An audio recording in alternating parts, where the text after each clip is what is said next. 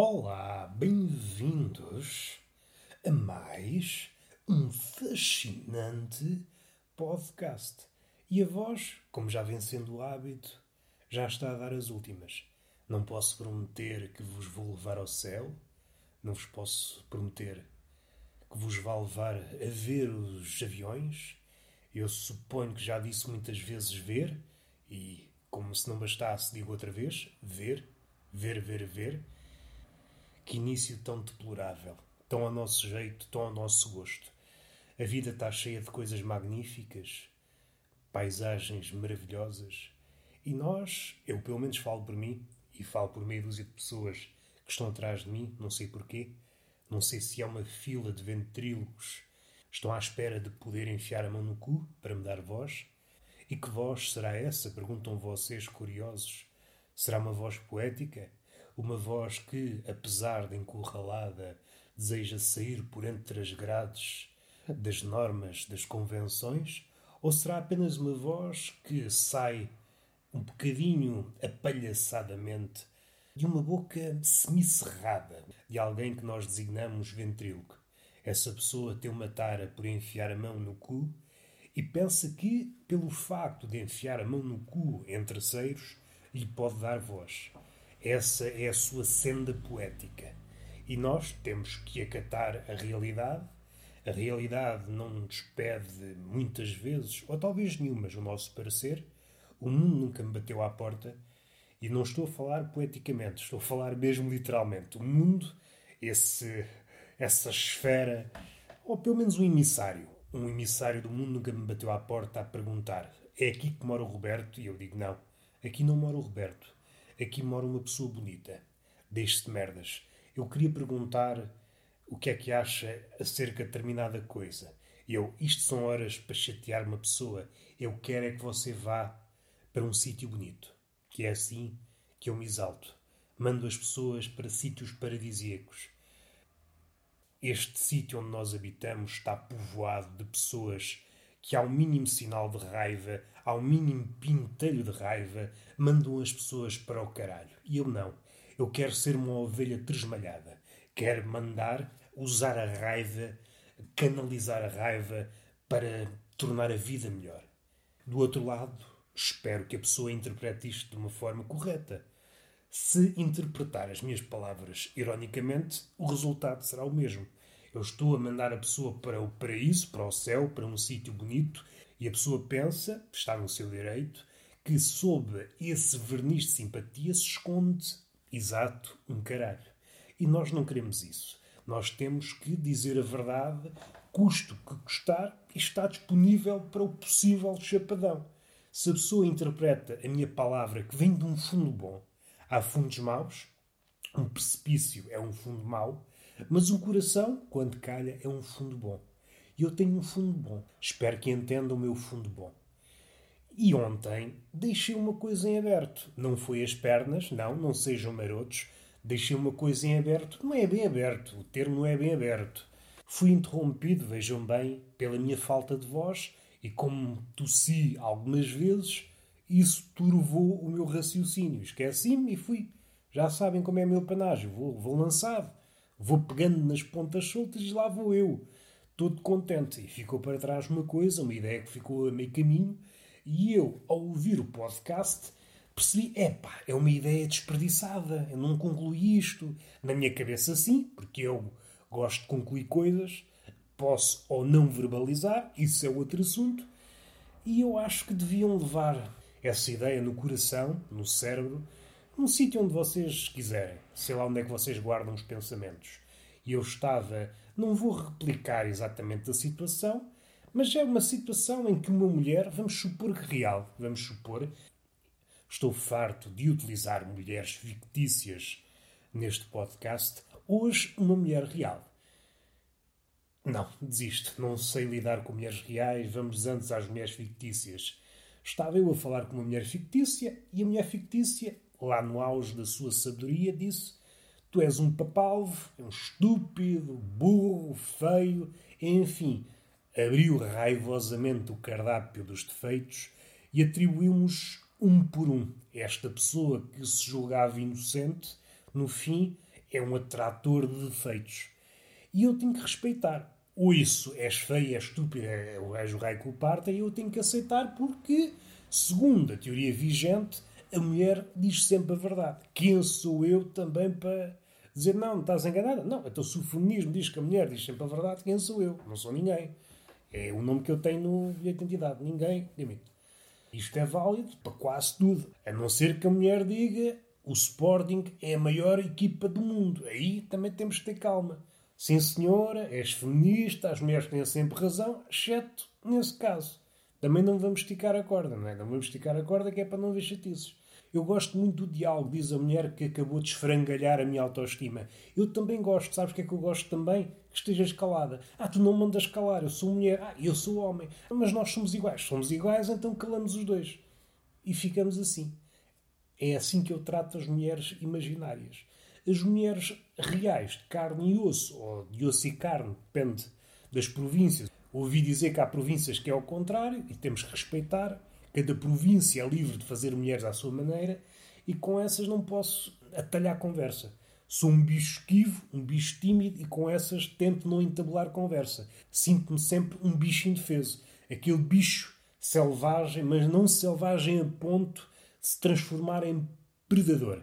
Aquele animal selvagem que olha curiosamente o humano que se aproxima, mas se o humano, neste caso a mulher, se aproxima muito, eu afasto-me uh, assustadiço aos saltinhos e a ganir, se for preciso, para completar o quadro. Sou esta personagem, se tenho orgulho em ser esta personagem, não tenho, mas foi o papel que me coube. E eu, em parte, devo agarrar o papel com unhas e dentes e até com o pirilau. Mas o pirilau, como não tem um membro, o pirilau, como não é um membro que está apto a agarrar as coisas, o pirilau está apto a muitas coisas. Também não vamos entrar na cantiga feminista que o homem não serve para nada, também não vamos para o oposto, a dizer que o homem serve para tudo. Também não vamos entrar em delírios. Mas há de servir para alguma coisa. E algumas das coisas são levadas a cabo, pelo menos é essa a intenção, via pênis. O pênis entrega-se à labuta e tem um propósito de providenciar quer algum prazer à mulher, quer muito prazer ao homem. Se a coisa correr bem, há uma espécie de troca justa e o prazer mais ou menos se equivale. É claro, aqui não podemos também ser muito rigorosos. O homem é aquilo que é e a mulher é aquilo que é, e os ajustes do prazer cada um depois fará à sua maneira. Que a mulher pode ter múltiplos orgasmos e no homem é mais difícil. E por isso a mulher também não pode mostrar-se chateada quando não tem esse apogeu do prazer. Não, não pode sentir. O homem é que trabalhou e é um cartucho gasto.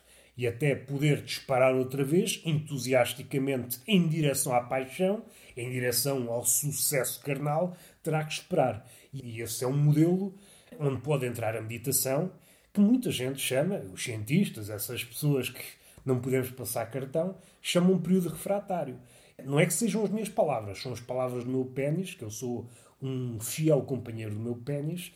O meu pênis diz que é um tempo de reflexão reflete sobre a vida, sobre a morte, sobre a ejaculação, sobre várias coisas.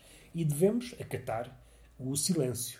É um pênis que, como nós sabemos, é uma cobra zarolha, é surda, porque todas as cobras são surdas, e nesse momento também é muda. E nós temos que acatar. Fez o voto de silêncio assim que ejacula. Nós fazemos aquele aparato, ai ai meu Deus, meu Deus, cada um exibirá o seu entusiasmo da forma que lhe mais aprover, e depois segue-se no homem uma conversa uma sorna. Se for uma sorna, não é recebida com entusiasmo por parte da mulher, porque a mulher, vamos fazer aqui umas coisas, vamos lá dizer a verdade como ela, como ela é. Não podemos andar sempre aqui em rodeios. Diz-se, ah, o homem objetifica a mulher. não sei se é verdade. Mas mesmo sendo, mesmo sendo que eu não gosto de comprar batalhas, sobretudo quando não estou em saldo. O contrário também é verdade. A mulher também objetifica o homem. A mulher usa o homem. E para quê? Perguntam vocês. E eu vou clarificar, meus meninos. A mulher copula freneticamente com o homem com o intuito de, fim do ato de acasalamento, poder torrar o homem em conversas. É para isso que a mulher quer o homem, para conversar após a cópula. Ora, e é aqui que os papéis são diferentes, e é por isso que as personagens são diferentes, e é por isso que o homem dista um nadinha da mulher. Tudo bem, encontramos no sexo, há uma propensão para o entusiasmo, há duas almas ou mais a trabalhar para o mesmo sítio, para o mesmo objetivo, sim senhor, nada a apontar, caminhamos para o uno, até o orgasmo encalhando simultâneo, mas após o orgasmo caímos na realidade. Cada um vai para o seu sítio, mentalmente falando. O homem é um homem e a mulher é uma mulher. Ou o contrário, cada um sabe o que quer. Mas não é por aí que nós queremos ir. Há uma diferença. Entrega-se à contemplação ou à sorna, eh, tenta eh, ruminar o que acabou de acontecer e a mulher exibe-se como tal, que é uma senhora, que é uma espécie de tecedora de considerandos, é uma espécie, está sempre a brotar conversa, temas de conversa da mulher. E a mulher aproveita que o homem está ali todo esfrangalhado, física, mental e espiritualmente, para se apoderar do miolo dele. Coitadinho do homem, coitadinho do homem. E é aí que a paixão acontece e é aí que o amor acontece. Ter muito cuidado após o orgasmo. Tem que ter muito cuidado porque está em baixo. As suas defesas estão em baixo. E a mulher aproveita-se porque é superior ao homem no paleio. Vai tecendo aquelas falinhas mansas, aqueles olhares de pisco poético e o homem que noutra situação estaria preparado para receber esses ataques de sedução, naquela altura não, está desarmado, recebe tudo no peito e mais tarde vai perceber o efeito. É preciso muito cuidado, é preciso muito cuidado e este foi o podcast possível. Não queria ir por aqui, mas nós temos que encarar a vida como ela é. Nua, com uma verruga nas costas e com uma conversa que não se aproveita nada. Que é muito ao jeito deste podcast. Podíamos, por exemplo, sair para a rua, agora todos nus, com uma pose de quem vai meditar nos assuntos, chegaríamos a um ponto em que diríamos o que é que acabou de acontecer aqui. E é isso que eu quero para este podcast e é isso que eu quero para vocês. Podem pôr no pause e perguntar o que é que acabou de acontecer aqui. O que é que acabou de acontecer aqui? Não tenho respostas, amigos. Não tenho respostas. Quem tem respostas são os influencers e descontos para produtos que ninguém quer comprar. São pessoas muito proficientes em bagatelas. Têm uma ligação íntima com bagatelas. Eu sou uma espécie de monge a contragosto. Porque eu, é sei lá, eu sei lá quem é que eu sou. Não, mas eu sou um monge. Posso assumir-me como monge. Não um monge convencional, não aquele que se tira para o mosteiro e tenta durante um longo esforço, um ritual de despojamento em que se livra das inclinações materiais e etc. Eu não, eu fui pela via, não sei se mais difícil, é uma via que estava ao meu alcance, que é pôr dinheiro no novo banco. E eu sei que mais tarde ou mais cedo aquele dinheiro vai desaparecer e eu tenho que aprender a viver com pouco. Resultado, transformo no monge. Visto uma saca e sou este monge que sou um lesado do BES. Sou um lesado do BES mais dia menos dia. O novo banco está a repetir os erros do velho banco, que era o BES. É igual. Muda-se o nome. Estamos a sofrer dos males do marketing. Mudou o nome, mudou tudo. Não, não mudou. Só mudou o nome. A estrutura está igual.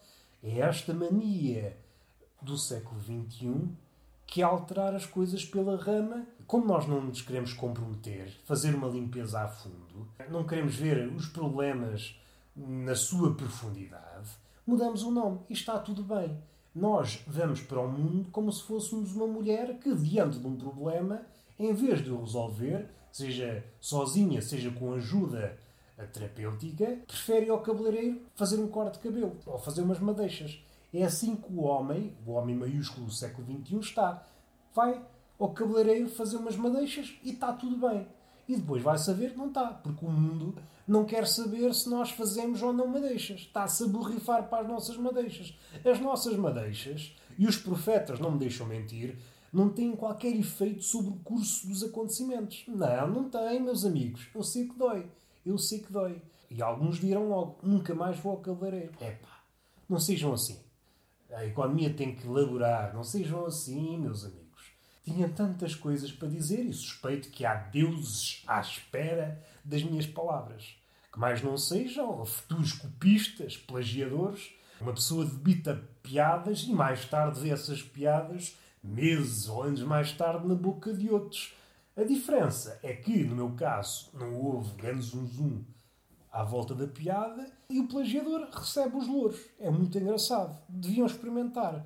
Vocês criam uma coisa, não tem reação nenhuma, vocês pensam, olha, afinal foi uma merda. Anos mais tarde são copiados e essa pessoa fica com os louros e às vezes é ainda apelidada de gênio. É muito engraçado. Enche o coração e enche a cabeça de ideias positivas. Hoje há beijos, porque eu estou a tirar disso. Eu quero é dar vazão a este amor. Beijo nessa boca que vocês estão a fervilhar de paixão. E é assim que eu gosto de vocês. Com esses olhos vulcânicos a dizer come-me. E eu tenho que dar um espaço. Calminha, a minha nutricionista não me aconselha que eu enverete pelo canibalismo. Contudo, pela tua forma como apresentaste, como estás enfarapelada, estás apetitosamente vestida para o fandango, eu vou fazer uma exceção, vou comer-te. Sim, senhor, vamos enverdar pela via da martice. E é assim que a festa começa e é isto é que dá saúde. Porque lembra-se de uma coisa, eu aqui digo muita parvoíce, mas chega a hora de também tocar na verdade e de vos dar conselhos como deve ser. És muito maroto, muito... calminha, não vos dê essas confianças. Vamos lá falar aqui de uma coisa interessante. O sexo aumenta a imunidade. Então prescrevo aos meus doentinhos mais picha e mais cona. Se consumirem pasadas de cona e pasadas de picha, é provável que fiquem mais saudáveis e, neste caso de pandemia, consigam sobreviver. Faz favor, uma pichota e uma cona de 8 em 8 horas e depois daqui a um mês falamos. Vão ver que a vossa saúde fica impecável. E voltando aos agradecimentos, estes agradecimentos da autora, este adeus da autora que é o beijinho, falta a palmada. Não me esqueça da palmada, não me ia embora sem a palmada. Queria esta cantiga, vocês a fervilhar de tesão e agora abandonava a palmada. Parece que não me conhecem. Até fico enervado. Fique. Até agora sua algrevio, mas o que é que eu quero dizer? Ah, palmada, fogo com estas coisas, esqueci-me da palmada. Nunca mais me perdoaria se me esqueces da palmada façam o favor de me disponibilizar o rabo, que eu estou com intenções de vos dar uma lição. E é uma lição, como é meu panagem, uma lição calma de alguém que está fadado para a palmada didática. Estão disponíveis para receber conhecimento via traseiro? Estão? Então vamos a isso. Vamos lá transmitir conhecimento. Até à próxima.